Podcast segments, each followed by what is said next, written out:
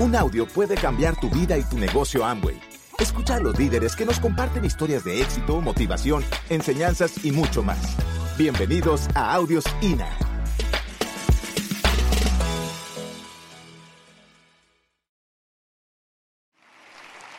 Para Carlos Eduardo y para mí ha sido un año maravilloso, un año eh, de mucho aprendizaje, de, de lograr unas metas importantes y pues no siempre fue igual. ¿Creen que alguna vez nos hemos frustrado? ¿Sí o no? Pues obviamente. Claro, a veces es mejor estar frustrado al nivel de diamante o al nivel de diamante ejecutivo. Yo recuerdo hace tres años quizás que llegamos a, a un viaje y nos y Vlad nos dijo, vamos para que sueñen a mi habitación y era una suite, acababan de calificar doble diamantes con Susan. Y fue impresionante llegar a esa suite y nosotros estábamos de diamantes ejecutivos frustrados. Pero como les digo, es mejor ser diamante ejecutivo y estar frustrado.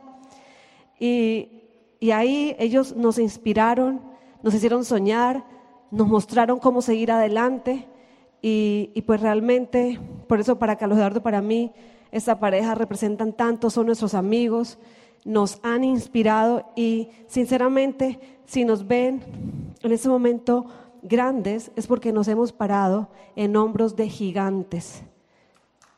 Y eso para nosotros es lo más valioso que tiene este negocio. Sabemos que pues todos estamos en el camino y yo les quiero hacer una historia. Les quiero compartir algo porque Carlos Eduardo y yo nos sentimos muy responsables de, de aprender cómo hacer este negocio cada día mejor. Cuando nos reconocieron en la convención, íbamos para la casa y lo que estábamos hablando era y qué seguía y cómo seguir aprendiendo y cómo seguir, cómo poder hacer mejor trabajo y cómo poder este, seguir adelante. Porque entendemos que en este negocio no existe graduación. Cuando sientes que tienes el vaso lleno, es sumamente peligroso. Que realmente cada momento en que sientes que llegaste es para saber que tienes que seguir aprendiendo. Y les quiero contar que hace unos años, hace dos años, mi hijo mayor le dio una conjuntivitis tremenda. Ahora van a saber por qué les estoy contando esa historia. Cuando le dio la conjuntivitis, entonces yo lo llevé donde mi médico homeópata. Y entonces mi hijo estaba haciendo segundo semestre de ciencias políticas.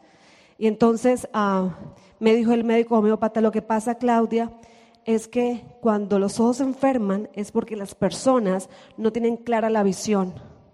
Me dijo, tú le das mucha presión a tu hijo y él está haciendo lo que está haciendo por complacerte, pero él no está feliz. ¿Tú te imaginas lo que, lo que sentí? Yo pero ¿cuándo lo estoy presionando? Yo solamente le decía, tienes que graduarte porque tienes que terminar lo que empezaste, es lo único que le digo. En Club de Diamantes, el, uno de los clubes que lo llevé de Diamantes estaba este, José. Y entonces eh, pues ya saben el, discurso de José, ¿no? Y entonces eh, yo vivía en conflicto con José, ¿no? Vivía en conflicto. No le digas eso a mi hijo, te odio. ¿Por qué le dices eso a mi hijo? Mi hijo se va a graduar, tú tienes dos carreras, así que cállate. La cosa es que el médico me dice, déjalo que él tome la decisión. Entonces le dije, mire, ¿sabes qué? Vete de vacaciones, cuando piensa qué es lo que quieres hacer, yo te voy a apoyar si quieres cambiar de carrera, si quieres cambiar de universidad, si quieres cambiar de país, pero decide qué es lo que quieres hacer. Se va para Estados Unidos un mes de vacaciones y cuando regresa, esta escena nunca la voy a olvidar. Llega mi hijo, se me para en el comedor de confianza de la casa, me dice, mamá, ya tomé una decisión, ya sé lo que quiero hacer con mi vida. Y yo, ay, qué bueno, mi amor, dime, ¿qué vas a hacer? Yo quiero ser diamante como ustedes. Eso es lo que yo quiero hacer en mi vida. Pues espérame. Cuando mi hijo me dice eso, yo me, me siento muy impactada porque pues yo nunca eh, encasillé a mis hijos en lo que tenían que hacer, siempre busqué que ellos hicieran lo que ellos querían hacer. Pero un muchacho de 18 años que me está diciendo quiero hacer el negocio, pues ya me plantea una mayor responsabilidad, porque es que es mi hijo. O sea, se está yendo a la vida con una bala y es hacer este negocio.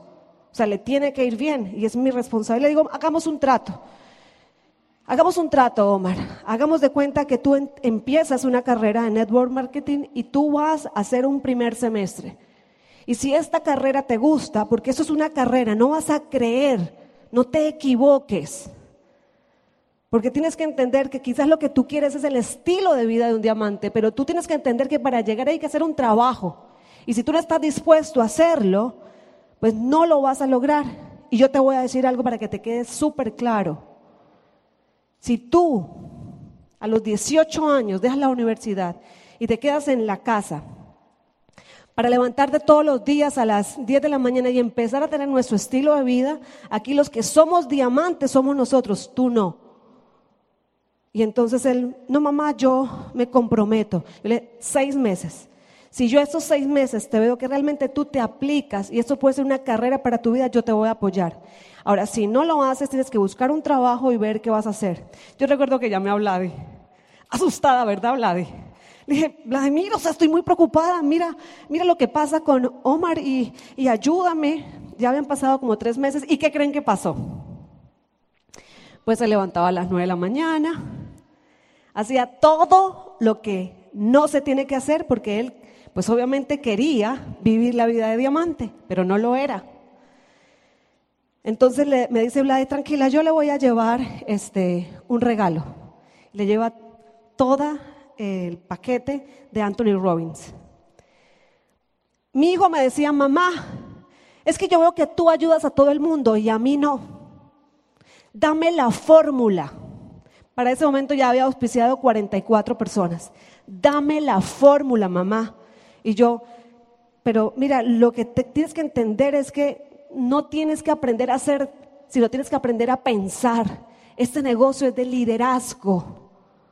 Estaba entrenando a mi hijo. Era su upline, su mentora y mi hijo. Increíble. Pero ¿sabes qué me di cuenta? Que lo mismo que le estaba diciendo a mi hijo era lo mismo que le decía a la gente cuando me decían que querían triunfar en este negocio. Porque es lo mismo. Independiente si es mi hijo o eres tú, siempre la respuesta para nosotros es la misma. No tienes que ocuparte tanto de aprender a hacer cosas. Tienes que ocuparte de aprender a pensar. Mi hijo, eh, un día me dijo, ¿sabes qué, mamá? Eh, tú sinceramente no me has explicado cómo es que yo califico a plata. O sea, yo, yo quiero que me des la fórmula. Mis amigos, estamos todos perdidos. O sea, hay mucha información y yo necesito que me digan cómo es la fórmula. Yo le decía, yo te he dicho que lo que tienes que es estudiar todos los días porque estás entrenándote para ser un líder. Y estás entrenándote para tener una inteligencia emocional brutal en este negocio. Porque el 80% del trabajo que tú haces se pierde. Y tienes que ser fuerte para eso. Porque a veces la gente que tú más quiere que triunfe, luego ya no te contesta el teléfono. Y yo no sé si a ustedes les pasa, pero hasta que yo no aprendí lo siguiente que les quiero contar, yo no pude superar ese sentimiento de frustración y de culpa de sentir qué me faltó enseñarle o qué me faltó decirle a esa persona que tenía tanto potencial y talento y era mi primer diamante supuestamente y ya no contesta el teléfono. ¿Les ha pasado? Y entonces le digo, ¿sabes qué? Omar, está bien, vamos a hacer un acuerdo. Vas a traer la gente más pila de tu negocio. Vamos a hacer una pizza party en casa y yo les voy a dar la fórmula. Les voy a dar la fórmula. Pero tiene que decirles que tienen que comprar un cuaderno nuevo. Porque les voy a dar la fórmula. Llegaron esa noche a la casa sus seis amigos, eran seis con el siete, con los que iba a calificar diamante. Ellos estaban en la punta de la silla, sentados. Y yo les iba, les iba a dar la fórmula. Les voy a dar la fórmula. Escriban en mayúscula. en letra grande. La fórmula no existe. Entonces, mi hijo se quería morir. Mamá, o sea, ¿cómo me haces esto? digo, miren muchachos, si ustedes quieren triunfar en esto, van a entender que esto es un negocio de educación. Que ustedes sí están desarrollando algunas capacidades para hacer cosas, pero es un negocio de liderazgo, trabajo de equipo. Este es un negocio donde las materias que tienen que pasar altas son diferentes y no se aprenden en la universidad. Si estás dispuesto a leer, a entrenarte, a escuchar, a asociarte, tú vas a encontrar tu propia fórmula. Porque algo que me he dado cuenta es que toda la gente hace el negocio con su propio estilo y la mejor estrategia y el mejor plan es el que ellos creen, el que ellos desarrollan y en el que tienen confianza. Yo quiero que la gente piense. Yo me he dado cuenta que cuando a la gente le digo, mire, haga esto y esto y esto, normalmente por alguna razón no les funciona. Pero me he dado cuenta que cuando la gente se sienta a pensar cómo lo va a hacer, lo ejecuta y tiene resultados. Porque cada quien tiene su propio estilo de hacer las cosas. La forma como da el plan Nubia Camacho es muy diferente a como lo hace Fernando Palacio. La forma como lidera Nubia Camacho es muy diferente a la forma como lidera Mauricio Lara. Y ambos tienen éxito, pero encontraron el ADN de cómo hacer su negocio. Yo me preguntaba por qué la gente se va del negocio. Eso me generaba a mí sentimiento de, de culpa, sentimiento de impotencia, sentimiento de responsabilidad y mucha frustración. Alguna vez un amigo me dijo, vaya a un taller de liderazgo que es el taller número uno en Latinoamérica, está galardonado como el taller número uno en liderazgo. Pagué hace eh, quizás 16 años 3.600 dólares para hacer un taller que me permitió entender o encontrar la respuesta a esa pregunta de por qué gente triunfa y por qué gente fracasa. Y fue para mí como quitarme una cruz pesadísima de encima, como quitarme una cruz y ya entender la pureza del que realmente tiene ese ADN para ganar. Empecé a hacer el negocio de una forma muy diferente a partir de ese taller de liderazgo que duró seis meses. Estuve seis meses haciendo un diplomado en liderazgo, pero les voy a decir lo más importante que aprendí. O sea, la carpeta que me quedó arriba y al frente. Lo más importante, la mente funciona como un archivador y las cosas que son importantes para ti, tú las pones en carpetas arriba y al frente. Lo que no es tan importante, tú lo pones ¿dónde? Abajo y atrás. Y entonces esto me quedó arriba y al frente. Fue lo más importante. O sea, pagué toda esa cantidad de dinero hace 16 años para aprender lo que les quiero compartir. Y fue el mejor regalo. Me permitió hacer el negocio con un carácter diferente. Me permitió hacer el negocio con más, con más responsabilidad personal y entendiendo cuál es mi 100%, incluso con mi propio hijo. Incluso con mi propio hijo. Porque por mucho que lo amo, de mí no depende. Yo tengo que entender cuál es mi 100% y cuál es el 100% de él. Lo que me quedó como información muy importante es que este eh, conferencista dice, eh, hace algunos años se hizo un estudio en Harvard para determinar por qué la gente fracasaba o por qué la gente tenía éxito. Y el estudio arrojó que el 83% de las personas, 83% de la gente está destinada al fracaso y que solo el 17% de la gente logra el éxito en las cosas que se propone.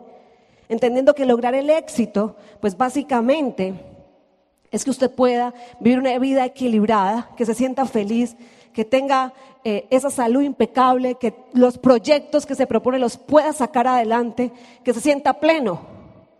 Aquí yo creo que en ese salón los que estamos somos del 80 y, del 83 o del 17? Del 17%, ¿verdad? Ese salón está lleno de ese porcentaje del 17%. Y decía el conferencista, los del 83% no tienen las tres características que se necesitan para triunfar. No las tienen. Ese 17% sí las tienen como un común denominador. Les digo cuáles son las características o lo dejamos para mañana. ¿Les digo de una vez? Bueno, la primera. Lo que sí tiene la gente del 17%, número uno, es inteligencia emocional. Lo que entendí en este taller es que la inteligencia emocional es la capacidad que tiene una persona de, hacer, de no hacer una, una tempestad en un vasito con agua. Luego fui a otro taller unos años después y pude entender o comprender mucho más profundamente lo que es inteligencia emocional. Ese médico psicólogo al que asistí a otra conferencia explicaba, era, digamos, el padre de la inteligencia emocional, de enseñarlo en España. Y decía, inteligencia emocional es lo siguiente, piensen todos, cada uno piense en la persona más influyente, que más influye en la vida de ustedes. ¿Ya? Ahora piensen cuál es la característica de su personalidad que más lo atrapa. ¿Ya? Dígasela al de al lado. Es disciplinado. Dígale lo que usted ve en esa persona que es la característica que más lo atrapa. Díganselo. Ese psicólogo dice, y empezamos todos a decir, disciplina, enfoque, carisma, persistencia, eh, servicio, capacidad de servicio. Bueno, empezamos a decir muchas cosas y dice ese, ese psicólogo, son 144 características que en la inteligencia emocional se resumen en cinco características que engloban todas. Habilidades sociales, autocontrol, autoconocimiento, automotivación y empatía. Podríamos hacer una conferencia a cada una. Pero una persona que es inteligente emocionalmente tiene habilidades sociales, autocontrol, automotivación, autoconocimiento y empatía. Decía el señor del diplomado que alguien con inteligencia emocional se hace responsable de lo que sus emociones pueden causar en otros. De 1 a 10, ¿en cuánto te calificas en tu inteligencia emocional? La segunda característica que tiene la gente del 17% es que tienen inteligencia lingüística. Se hablan bien a sí mismos y le hablan bien a los demás. Usted conoce gente del 83% y ya sabe cómo es, ¿verdad? Usted los llama y usted no quiere preguntarles cómo están, porque usted ya sabe todo lo que viene como respuesta. Y lo peor a veces es que su mamá o su papá o un hermano, gente de la misma familia, y se hablan tan mal que pues básicamente son gente negativa. Es gente negativa, es gente que, te, como que te drena tu energía. Así sea por teléfono. O tú lo ves por la calle y cambias de acera. Porque si no me, o sea, si estoy cinco minutos me drena. La tercera característica es inteligencia cognitiva.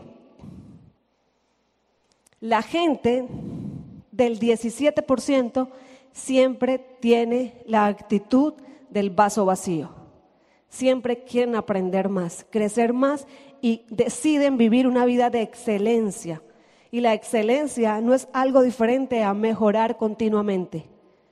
Hay gente que al no tener inteligencia cognitiva se comportan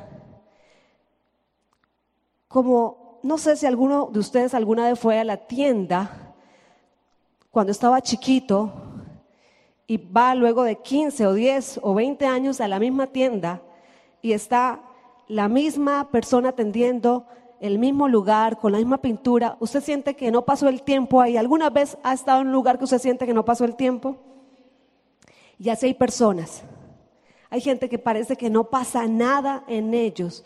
No hay ningún aprendizaje, ningún cambio ni ningún deseo de superación. La gente del 17% es gente que siempre está en actitud de cambio, en actitud de, de excelencia, con sed de aprender, en la punta de la silla.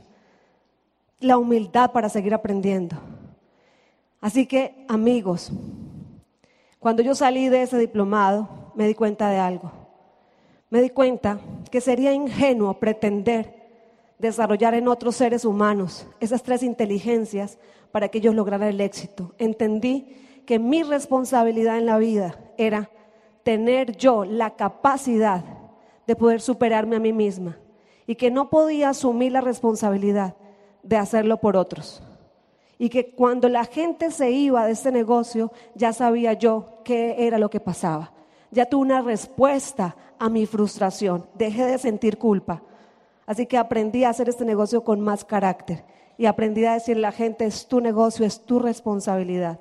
Lo hice con mi hijo. Y ustedes tienen que saber que dónde, dónde está su verdadera responsabilidad en ese negocio.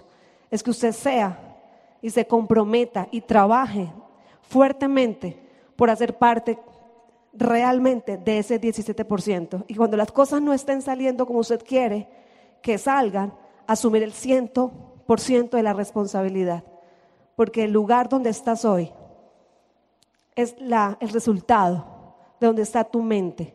Si quieres un resultado diferente, entonces tienes que pensar diferente y trabajar en ti de una forma diferente. Y solamente puedes hacerlo por ti mismo. Es tu única responsabilidad. Y si tú eres mejor, tus resultados cambian. Y eso es maravilloso. Para mí fue la mejor lección que aprendí en el desarrollo de este negocio y me hizo más responsable. Deseo de todo corazón que les aporte y que suelten y que entiendan que cada quien tiene que cargar con su propia vida y que si apenas podemos con la nuestra y que cada quien se haga responsable. ¿Les parece? Maravilloso.